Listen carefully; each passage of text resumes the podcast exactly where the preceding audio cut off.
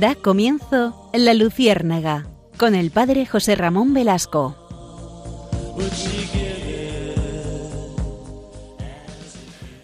La tarde del 4 de noviembre de este mes, por lo tanto, hace unos 10 días, ocurrió una tragedia. Como ustedes saben, eh, el trágico episodio se produjo cuando eh, una mujer procedió a, manipular su coche después de, recoger a sus, a sus, propias hijas al salir de un colegio, el Colegio Monte Alto en Madrid, y por una fatal equivocación aceleró en vez de frenar llevándose por delante a tres niñas del colegio, una de las cuales, la pequeña María de cinco años, casi seis, falleció allí mismo poco después, pese a los intentos desesperados por reanimarla, tanto de su madre como de los servicios eh, médicos.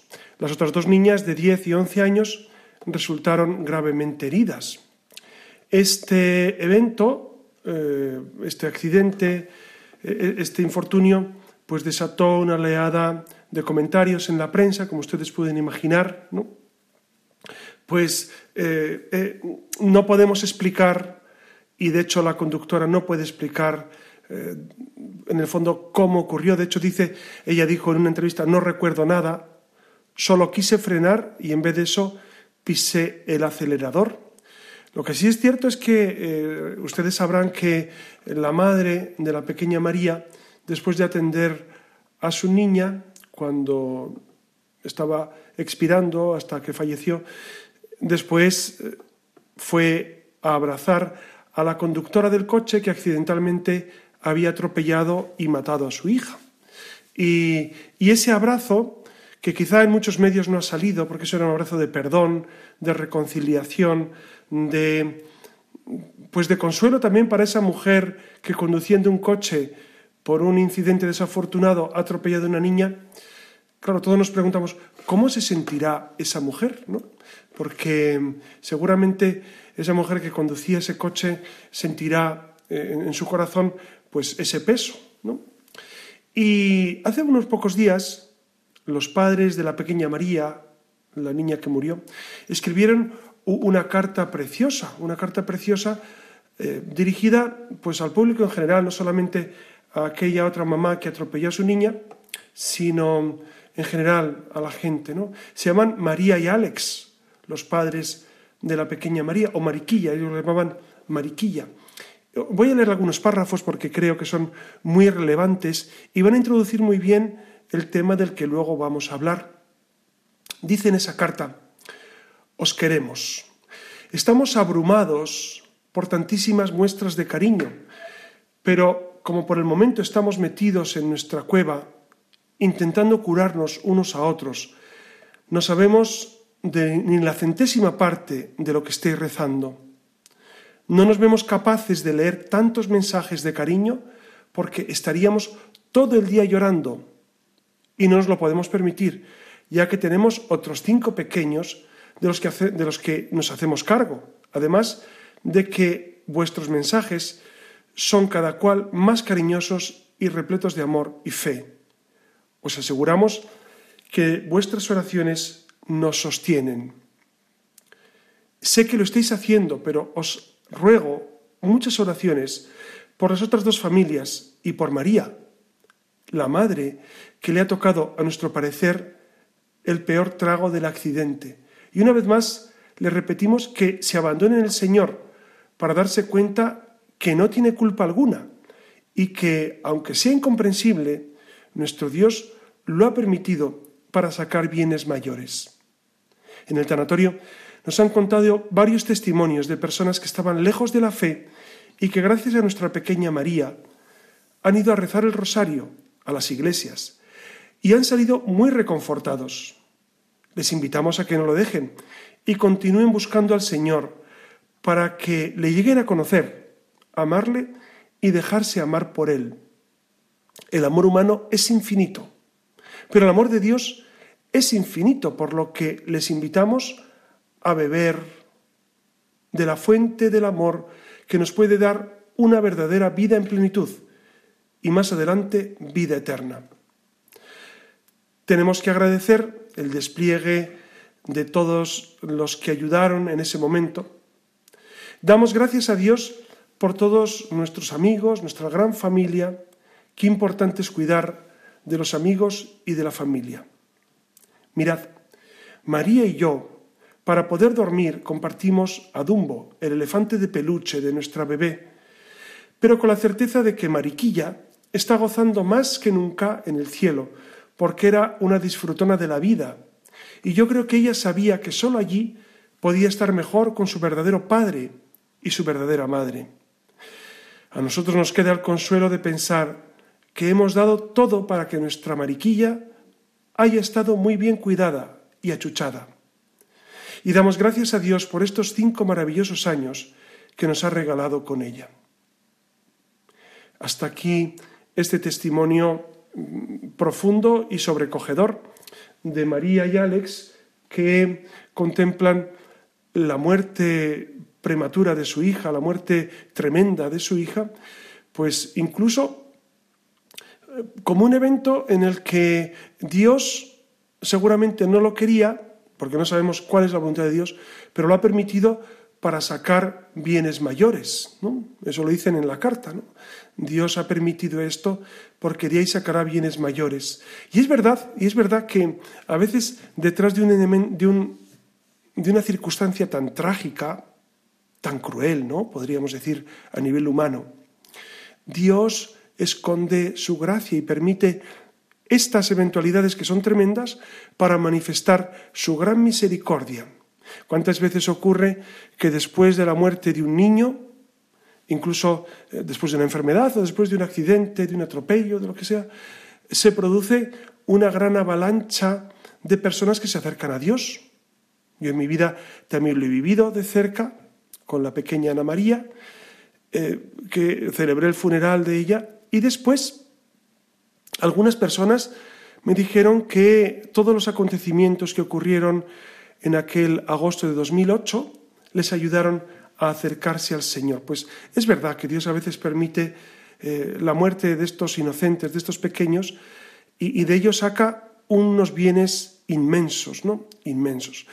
Hoy vamos a dedicar nuestro programa, si les parece, a un tema que, que a mí me preocupa, es decir, y a ustedes seguramente también, porque yo veo cómo ha reaccionado este matrimonio, María y Alex, ante un acontecimiento tan dolorosísimo como la muerte de la pequeña Mariquilla.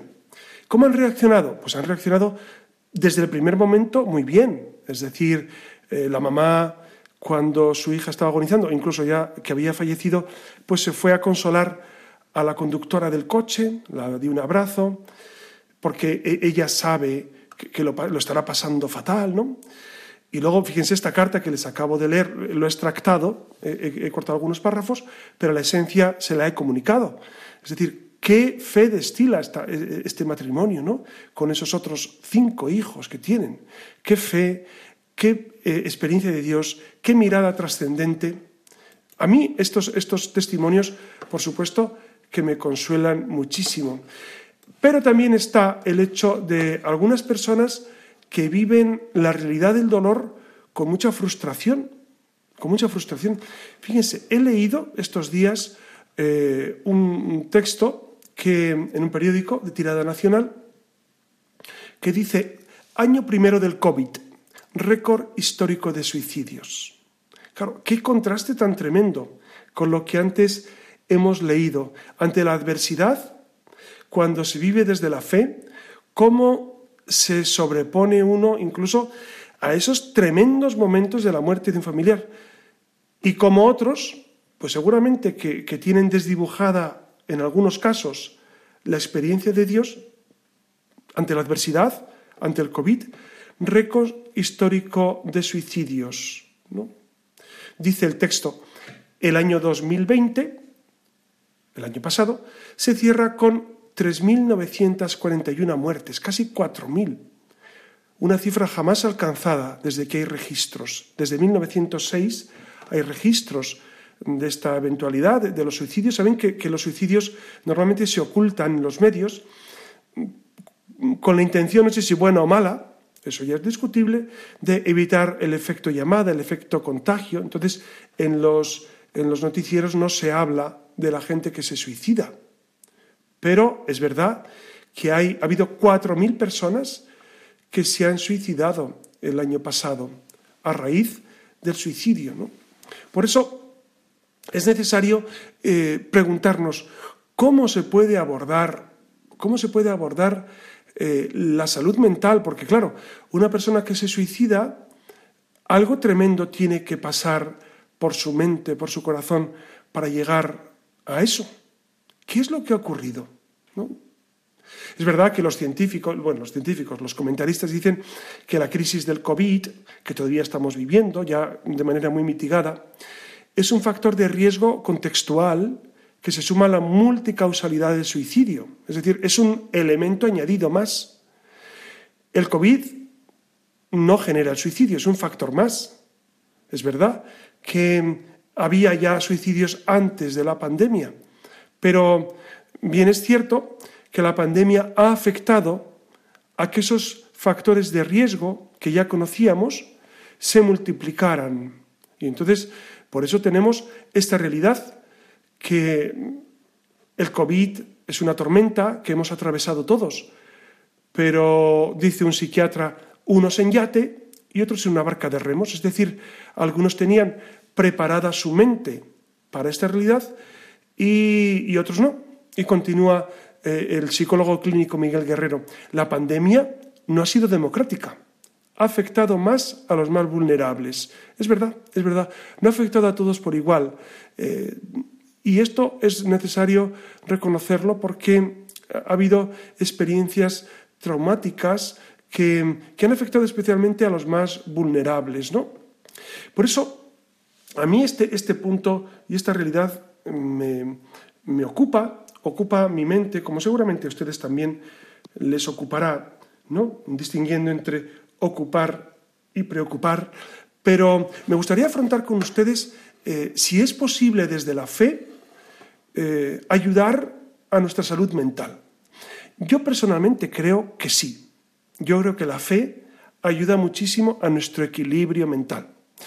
Y si les parece, les voy a comentar un texto de Carlos Pinto, que ha publicado en catholic.net sobre esta realidad de la fe y la salud mental, que yo, yo eh, en clases de filosofía de vez en cuando toco este tema, porque, porque me parece muy relevante recordar hasta qué punto eh, un buen psicólogo, un psicólogo que tenga claro quién es el hombre, con todas sus circunstancias, con todas sus características, que entienda que el hombre no es pura materia, sino que hay una parte trascendente, seguramente eh, ayudará profundamente al ser humano, porque corremos el riesgo de que la psicología en ocasiones pueda ser pueda darnos un efecto placebo, una impresión de que estamos bien, estamos sanos, estamos curados, pero en el fondo hay realidades que no se acaban de curar. Por eso yo creo que un buen psicólogo, un buen psiquiatra,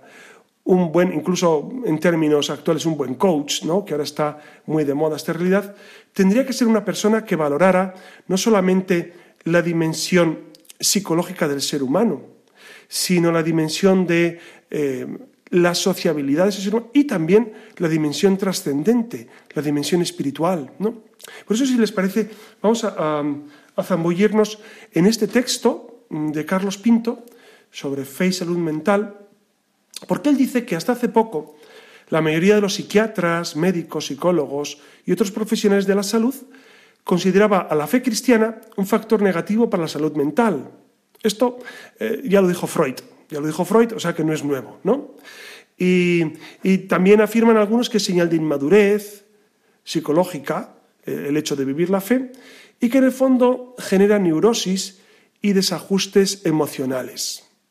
Claro, entonces eh, esta realidad yo la he vivido personalmente, no porque esté mal de la cabeza, que espero que no, sino porque he dialogado por, por mi condición de profesor de filosofía, he dialogado con psicólogos y con psiquiatras, y, a veces me sorprende, me sorprende su poca capacidad para comprender el mundo de la trascendencia. Me sorprende, en algunos de ellos, ¿no? Me sorprende mucho porque, eh, hombre, es, gente, suelen ser personas eh, pues de un pensamiento profundo, pero que desdeñan con mucha rapidez eh, precisamente esa realidad que es esencial en el ser humano. Es esencial. En contraste con esta, con esta visión de los psicólogos, en la década de los 90, muchos eh, han empezado a percibir la fe como un elemento de salud mental. Esto ha ocurrido en Estados Unidos fundamentalmente. Yo veo que en España en esto no hemos avanzado demasiado, por lo menos los ambientes en los que me he movido en ocasiones o las lecturas que yo he frecuentado, no he visto esta realidad en muchas ocasiones. En, algunas ocasiones sí he visto, pero por lo general no he percibido que la trascendencia se le dé mucha importancia. En este contexto conviene preguntarnos entonces cuál es la verdadera correlación entre la fe y la salud mental. Porque uno piensa, si yo rezo más, ¿Voy a tener más equilibrio en la mente? Bueno, vamos a, vamos a discernirlo. Porque también podemos preguntarnos qué sucesos históricos contribuyeron en el pasado para que la comunidad de los profesionales de la salud percibiera la fe cristiana como una patología y no como un elemento saludable. ¿no? Esto, y, todavía hay esta, esta, visión ¿no? de, que, de que quien vive la fe de alguna manera es un poco enfermo. es lamentable, ¿no? Pero, pero hay gente que tiene esta visión. Y a mí, claro, fíjense, yo me he dedicado, eh, como ustedes, ¿no? Pues a la fe procuramos vivirla con intensidad. En mi caso, yo soy sacerdote y ustedes, pues seguramente muchos de ustedes son gente comprometida con la fe. Entonces, nosotros, para algunos psicólogos o psiquiatras, somos gente un poco enferma. un poco enferma o por lo menos un poco ingenua, un poco ingenua o un poco desviada del sentido profundo de nuestra realidad humana. Esto me preocupa. Me preocupa porque, claro, con esa propaganda que nos hacen, pues para muchas personas seguramente se pueden sentir alejados del camino de la fe, del camino del Señor, porque algunos expertos, entre comillas, algunos entendidos, entre comillas, eh, afirman que, vivir la fe pues es poco menos que una patología. ¿no? Entonces, es necesario, creo, meternos de lleno en este tema y analizar, analizar si realmente la fe es saludable o no, o es, o es algo que nos distancia de, la realidad. ¿no? Es, es, verdad que cuando nace la psiquiatría, tal como ahora nosotros la, la consideramos, pues la verdad es que estaba eh, todo muy ligado a lo espiritual. Los, trastornos mentales estaban ligados al espíritu. No existían los especialistas, los psiquiatras, psicólogos o clérigos. Entonces, una sola persona ejercía la labor diagnóstica y la curación de la dolencia. Entonces, eh, estaba todo incluido en un gran saco en el que eh, lo físico, lo psicológico y lo espiritual estaban unidos. Entonces, este pensamiento quizás sea eh, demasiado ingenuo, es verdad, es verdad, me estoy refiriendo a pensamientos muy primitivos, ¿no? Poco a poco, en un segundo momento de la historia de la salud mental, pues se va viendo cómo esa humanidad progresa y en, este, y en ese segundo periodo pues surgen las ciencias naturales, ¿no? Y entonces se da lugar a una perspectiva más especializada, se enfatiza lo natural y se va considerando lo religioso eh, primitivo mágico, ¿no? Entonces hay una segunda etapa que, en la cual se va denostando lo religioso como algo que no ayuda tanto a curar, a curar el cuerpo y la psicología. Hay un tercer momento que yo destacaría, que es la época actual, que llamaríamos la posmodernidad, que está caracterizada por el resurgimiento y reconocimiento de la espiritualidad como un factor que se debe tomar muy en cuenta. Claro, la gran pregunta sería, ¿qué espiritualidad? Porque es verdad que muchas personas se arrojan en brazos de la nueva era, de pseudo espiritualidades, de la práctica del yoga, con la conclusión de, acercarse pues, a, ese, a ese modo de filosofía que, es una concepción de la vida también. También a todos estos gurús que van introduciendo espiritualidades tipo Reiki, tipo meditación trascendental, etcétera, etcétera, que tanto alejan a los cristianos de su sentido más profundo. Entonces, es verdad que ha surgido una cierta espiritualidad, pero es necesario discernir muy bien cuál es la espiritualidad que realmente ayuda al ser humano. Porque aquí hay una, una realidad. Miren, si la religión cristiana es la verdadera, es decir, si Cristo vino al mundo, si Cristo es Dios, si Cristo por lo tanto murió, resucitó y nos dio nueva vida y envió el Espíritu Santo, quiere decir que la vida está en Cristo. Él mismo lo dijo. Él dijo, yo soy el camino, la verdad y la vida. Nadie va al Padre sino por mí. Entonces es muy importante recordar esto. Fíjense que nosotros los, cristianos no vamos por la vida eh, de alguna manera ufanándonos de, ser eh, los que ostentamos la única verdad. No. Cristo es quien ostenta la única verdad. Cristo es quien nos muestra el camino. En tanto en cuanto nos identificamos con Cristo, estamos más o menos en la verdad. Digamos que mm, la terminología no es, no es que los cristianos poseamos la verdad. Cristo, que es la verdad, nos posee. Esta realidad a mí me fascina, ¿no? Como Cristo nos posee porque Él es la verdad a través del Espíritu Santo. Si les parece, vamos a escuchar un, tema de... Es un tema clásico que, sobre el Espíritu Santo que nos ayuda mm, sobre todo a vivir esta realidad porque em, nuestra salud del alma y del cuerpo van muy unidas y van muy en conexión con la oración.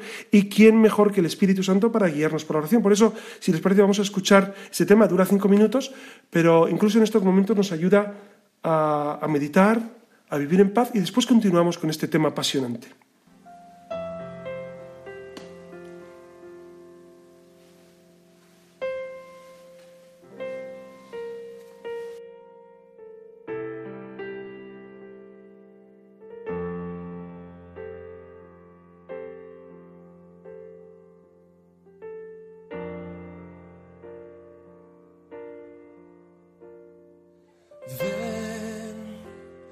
Espíritu, ven y lléname, Señor, con tu preciosa unción.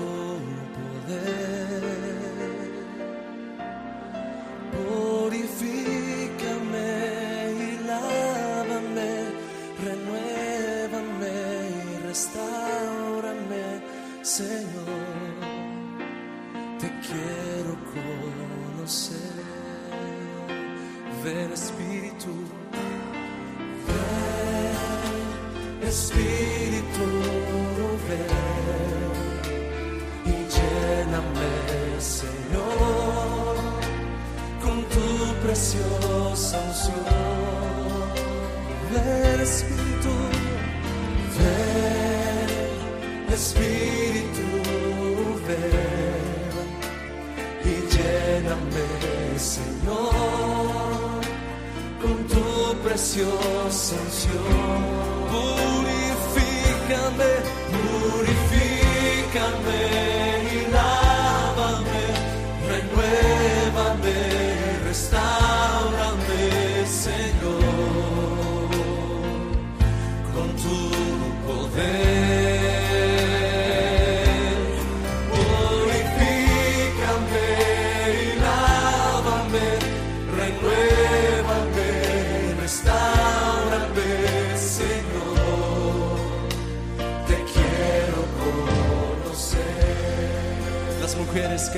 canten, ven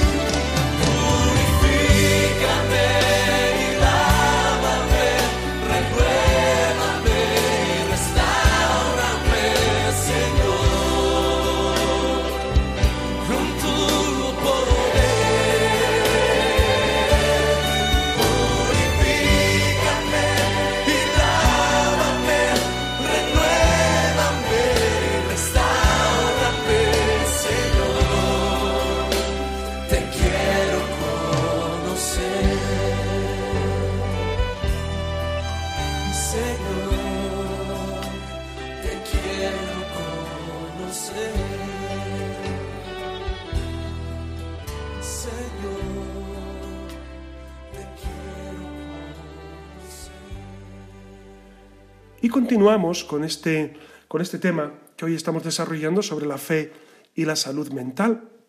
Ya saben que ustedes pueden escribirme al, al correo de la luciérnaga radiomaria.es. Algún día dedicaré pues, a contestar a las cuestiones que me han ido preguntando, que son muy interesantes, y, o si quieren hacer alguna pregunta, etcétera. Pero seguimos nosotros con nuestro, con nuestro tema de esa vinculación de la religión, la fe y la salud mental. Porque es verdad que es necesario descubrir la religión es una realidad o una fantasía. Es decir, ¿la religión nos la inventamos nosotros o es realmente algo que Dios ha suscitado en nuestros corazones?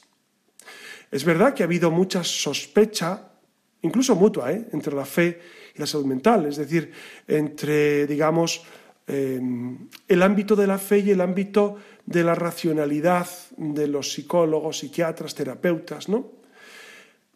Es necesario recordar que Sigmund Freud ha sido justamente reconocido como el pionero del psicoanálisis por sus investigaciones neurológicas, es verdad, sobre el estudio de la histeria, la identificación del fenómeno inconsciente, las represiones, la estructura de la personalidad. Todo esto es verdad. Freud, Freud fue un tipo genial. Yo en Historia del Pensamiento lo explico porque me parece que cambió en algunos términos eh, el modo de concebir el ser humano.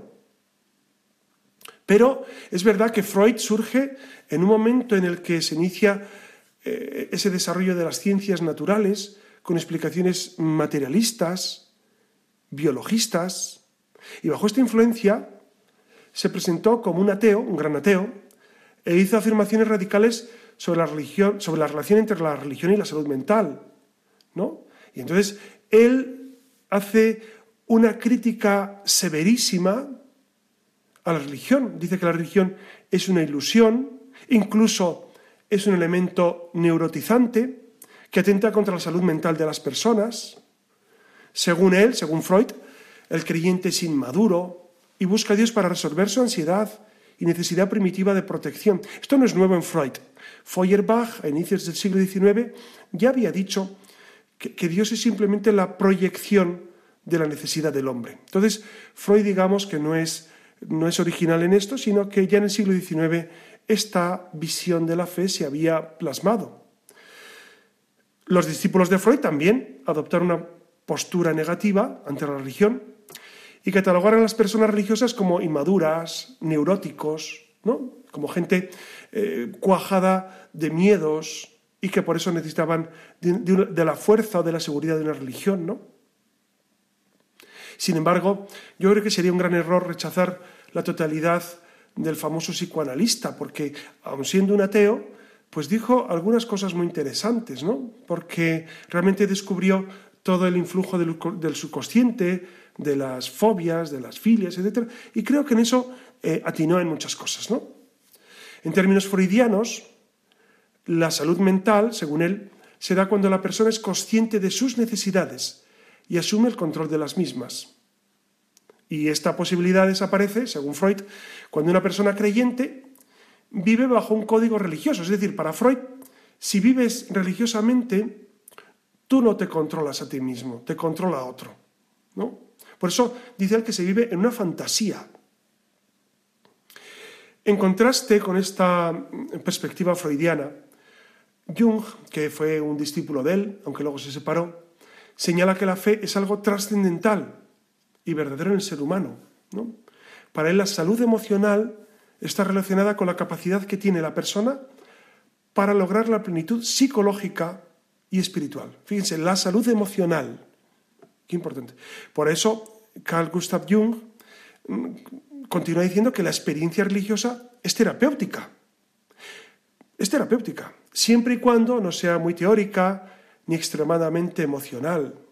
¿Qué razón tiene este hombre, no? Por eso la tarea del psicólogo, según Jung, es consolar a toda persona en su psicología y en su espiritualidad, ¿no? Y, digamos, conciliar todos estos aspectos. Pero fíjense lo que decía este psiquiatra, qué interesante, ¿no? Precisamente que se logra esa plenitud psicológica y espiritual cuando hay esa armonía emocional. Es verdad que la psicología de Gustav Jung acepta la realidad y la importancia de la fe como un elemento, como un elemento esencial. Y, y nosotros seguramente podemos seguir por esta estela que deja este gran psicólogo y psiquiatra, ¿no? ¿Por qué? Porque nosotros estamos convencidos que los aspectos espirituales influyen en lo psicológico. Es verdad. Claro, la gran pregunta que, me hace siempre, ¿y yo rezando me curo la mente? Pues depende, depende de lo que usted tenga en su mente. Depende de la patología que usted padezca, ¿no? Yo no quiero desacreditar en absoluto, porque seguramente quizá algún psicólogo, algún psiquiatra que me esté escuchando dirá, hombre, eh, no es verdad que, que, yo no he dicho tal cosa, no digo tal cosa. No digo que la fe sustituya absolutamente la labor de los psicólogos y los psiquiatras.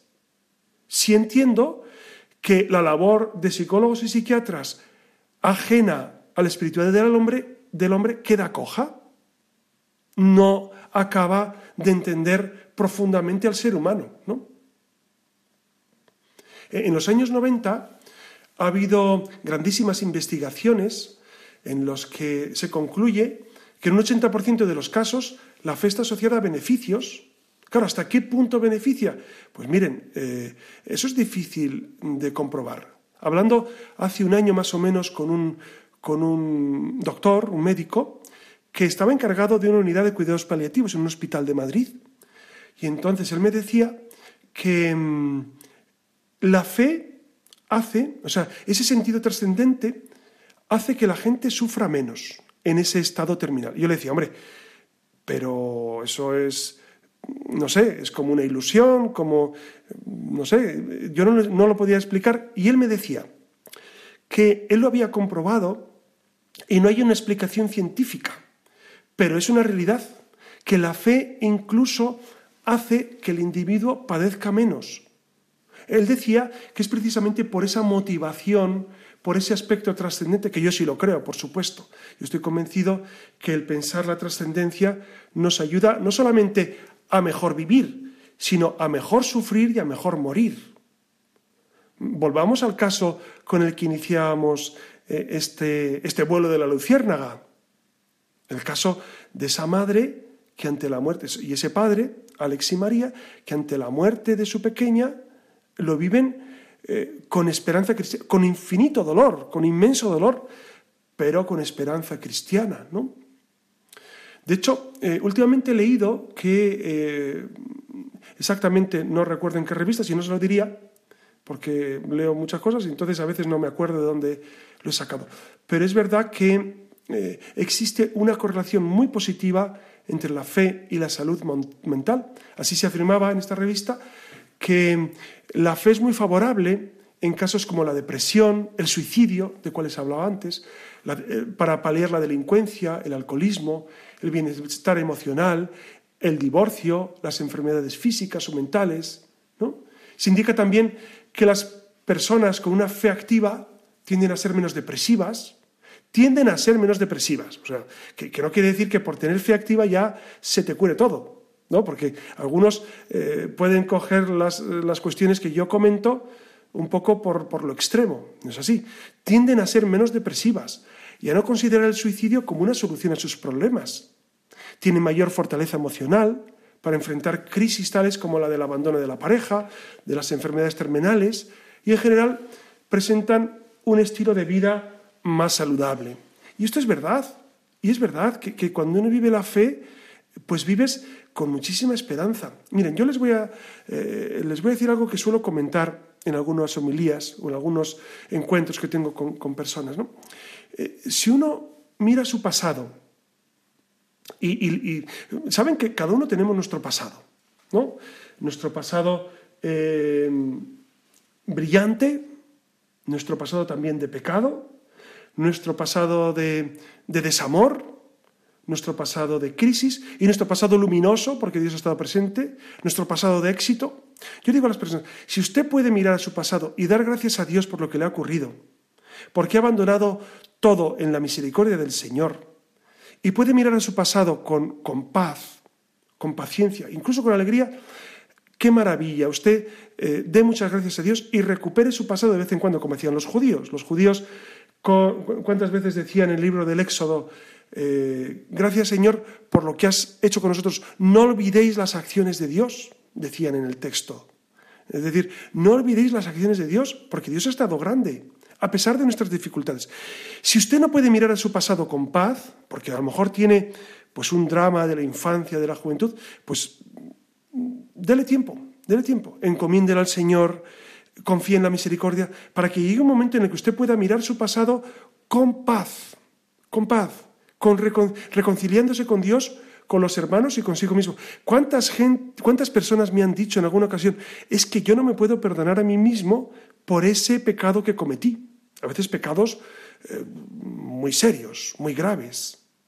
No me puedo perdonar a mí mismo, a mí misma, por ese pecado que yo cometí, por ese acto.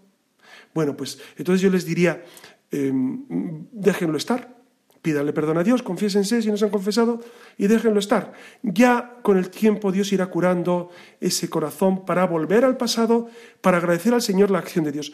Y nuestro futuro, porque a algunos el futuro les provoca eh, auténtica patología, es decir, eh, y más con esta pandemia. Yo veo como incluso a la gente mayor se le han desarrollado unas ciertas patologías que yo no soy psicólogo, pero que entiendo que se han potenciado con esta realidad que estamos viviendo. Entonces, yo diría, el futuro, el futuro hay que encomendarlo a la providencia de Dios. Dios es providente. Dios que le ha cuidado a usted hasta este momento, le cuidará hasta el final. Dios no le va a abandonar, especialmente en estos momentos tan difíciles. Entonces, eh, hermanos, el pasado lo encomendamos a la misericordia, lo vivimos con gratitud. El futuro lo vivimos con esperanza, confiando en el Señor, no preocupándonos de ¿y cuánto viviré? Mm, pues lo que Dios quiera, lo que Dios le permita. Eh, lo que decíamos el otro día, ¿no? Con el programa del fin de los tiempos, el fin del mundo. Mucha gente anda preocupada de, bueno, mire, no se preocupe tanto. Incluso hay sacerdotes que están muy preocupados porque va a llegar el fin del mundo. Tranquilos, tranquilos. Cuando, miren, eh, vivamos en el Señor, amemos profundamente a Dios, vivamos no solamente en gracia, sino buscando la santidad en nuestro día a día, y ya está, y ya está. Y no hay que preocuparse de cuándo me vendrá mi final. Y.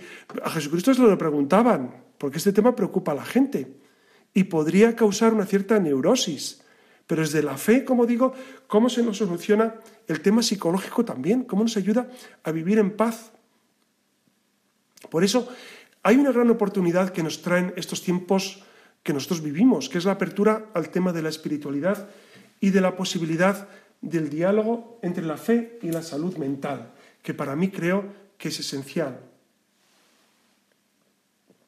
En la actualidad, tanto en la sociedad civil como en la religiosa se buscan a veces experiencias místicas para sanar el corazón, y, esto es muy bueno porque yo me doy cuenta que hay muchas personas que se acercan pues a retiros, a ejercicios espirituales, a, encuentros, a convivencias, buscando esa paz. Yo creo que hay que caminar por ahí. ¿Cuántas veces me ha ocurrido? Y aquí ustedes también tendrán experiencia, pero si algún sacerdote me escucha, pues estará conmigo. ¿Cuántas veces hemos percibido como personas con profundas dificultades en el corazón, con una cerrazón, de repente abren su corazón a Dios, tienen una buena confesión, piden perdón a Dios por sus pecados y perdonan al hermano de corazón y vuelven otra vez a sonreír y vuelve la, vida a su corazón y vuelve la paz. ¿no? Es verdad que, que la persona creyente no puede manipular a su antojo la gracia sanadora de Dios, nuestro Señor.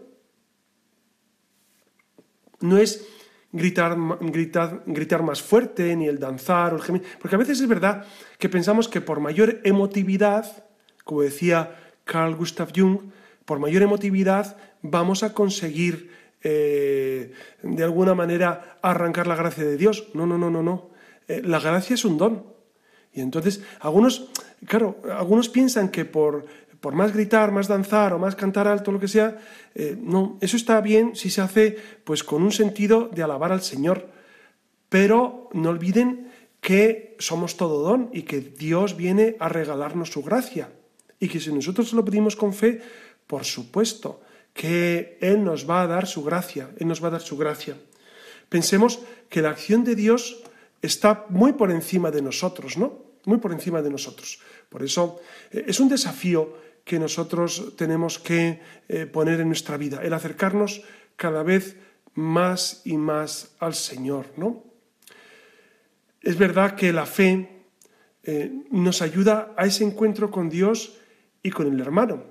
Y que yo invitaría, si hay algún psicólogo cristiano, algún psiquiatra cristiano que me escuche, creo que a, los, a las personas con las que hablan es necesario abrirles también a este aspecto de trascendencia. Y me dirán ustedes, ¿y si no creen Dios? Bueno, em, si no creen Dios, yo, yo, intentaría descubrir, o por lo menos em, iniciar un camino para ver por qué una persona no cree en Dios, porque para mí no es muy razonable no creer, y le hablo desde el punto de vista filosófico. Para mí, no creer en Dios no es razonable. ¿Mm? Entonces, eh, me preocuparía encontrarme con gente. Entonces, ¿por qué esa persona no cree en Dios? ¿Por qué vive emancipada del Señor? ¿Por qué ha clausurado su puerta a Dios, a la trascendencia? Porque ese es un camino a explorar.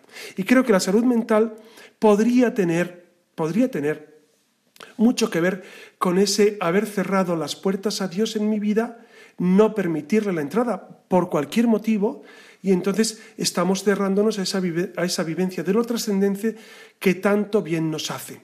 Por eso yo creo que es necesario el vivir esta realidad. La historia nos muestra que por mucho tiempo la psicología negó el factor espiritual y lo percibió como un factor patógeno en el área de la salud mental, es verdad. Sin embargo, en tiempos posmodernos se legitima y se magnifica el aspecto positivo de la fe como un factor de salud. Estas posiciones exageradas, tanto el que niega el factor de fe como el que piensa que con la fe ya está todo solucionado, yo creo que son posiciones exageradas ¿no? Y, que, y que no ayuda a ninguna de las dos. Por lo tanto, creo yo que se requiere un mayor diálogo y evaluación por parte de quienes se dedican al trabajo clínico o pastoral. Es verdad que nosotros, que nosotros los, los pastores un poquito de psicología tenemos que saber, un poquito, es decir, eh, tener unos mínimos conocimientos para ayudar mejor, pero no caer en psicologizar nuestra vida, que es lo que algunas veces he percibido en algunos profesionales de la psicología, psicologizar toda la existencia y negar la fuerza de la gracia. ¿no? Por eso creo yo que los profesionales cristianos de la salud mental, psicólogos y psiquiatras o terapeutas, tienen, tenemos una gran oportunidad de presentar estas observaciones y experiencias clínicas en forma seria, científica, incluso eh, proporcionar el debate, el debate teológico y psicológico. Es decir, creo yo que tenemos mucho que dialogar, filósofos, teólogos y profesionales de la salud mental. Hay mucho que dialogar y mucho que comprender cómo es el ámbito de cada uno y cómo se pueden ayudar tanto. Bueno, pues hasta aquí este programa. Espero que les haya ayudado, espero que les haya iluminado en estos aspectos que son tan, tan del día a día, ¿no? de la fe y la salud mental. Y me retrotraigo a ese, a ese testimonio del inicio, que por supuesto encomendamos a, pues, a ambos, a Alex y María, a esos padres, a esos hermanos que se han quedado sin, sin María, pero yo les doy la gracia por ese testimonio de fe y, y por ese ejemplo de salud mental, de cómo la fe ayuda a llevar esta realidad. Es verdad que, cualquier psicólogo diría, hombre, eh, el, duelo que tienen que pasar pues ocupa un par de años, tres años, es evidente, ¿no? Que, que, la muerte es tremenda, es un desgarro tremendo, pero qué bien se lleva cuando se vive con fe, qué distinto cuando está Dios en nosotros. Por eso, ojalá que en su vida siempre esté la gracia de Dios y la ayuda de buenos profesionales. Y nada más, les doy la bendición el Señor esté con ustedes. La bendición de Dios Todopoderoso, Padre, Hijo y Espíritu Santo, descienda sobre ustedes. Buenas noches.